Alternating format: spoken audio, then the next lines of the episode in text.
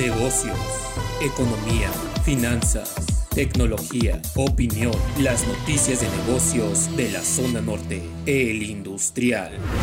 El Consejo Coordinador Empresarial alertó que limitar la importación de gasolinas conllevará al desabasto del energético en actividades prioritarias, limita la competencia y detona la ilegalidad en lugar de frenarla.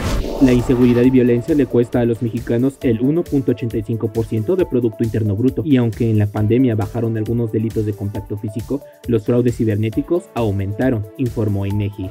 Autoridades confirmaron que el Buen Fin se llevará a cabo entre el 10 y 16 de noviembre. Al respecto, el Consejo Coordinador Empresarial confió en que las ventas sean superiores a los 239 mil millones de pesos alcanzados el año pasado. La Secretaría de Agricultura informó que la balanza comercial agroalimentaria de enero a julio del 2021 alcanzó un superávit de 4.959 millones de dólares, 38.8% menos que en los primeros siete meses del año pasado, con un total de 8.098 millones de dólares.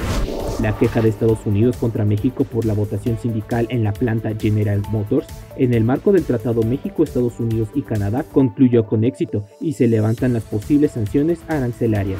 Informe COVID-19 van 6.067 millones de dosis de vacunas aplicadas en el mundo. En México, 3.597.168 confirmados, 11.603 el día de ayer, 273.391 fallecidos, 811 el día de ayer, 2.952.626 recuperados. Para el industrial, Jonathan Arismendi,